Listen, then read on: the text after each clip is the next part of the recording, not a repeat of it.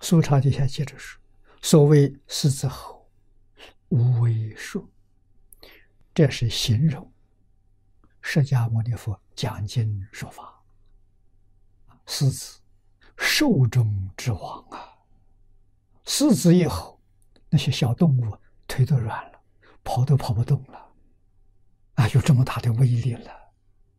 啊，形容释迦牟尼佛说法，为什么呢？”他说的是诚实言，心行不正的，常常用言语欺骗别人的，听到真实言害怕了。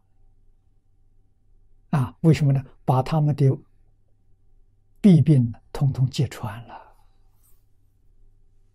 啊，所以这些害怕了，就好比是小动物啊，无畏说，佛说法没有畏惧，因为什么？他知道的真实透彻。明了啊，字字句句都是讲的真相啊，没有一句话是废话，没有一句话是妄言，啊，句句真实。